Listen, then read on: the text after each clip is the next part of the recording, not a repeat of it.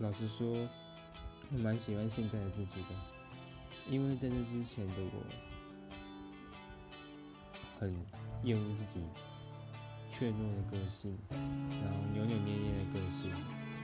但是这一这这多少日子以来，我渐渐的改变了。或许是因为慢慢的进入了一些团体、一些社会。的历练之后，我开始学会怎么去跟与与人更进一步的相处。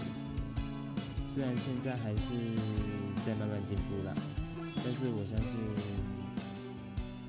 我一定会越变越好的。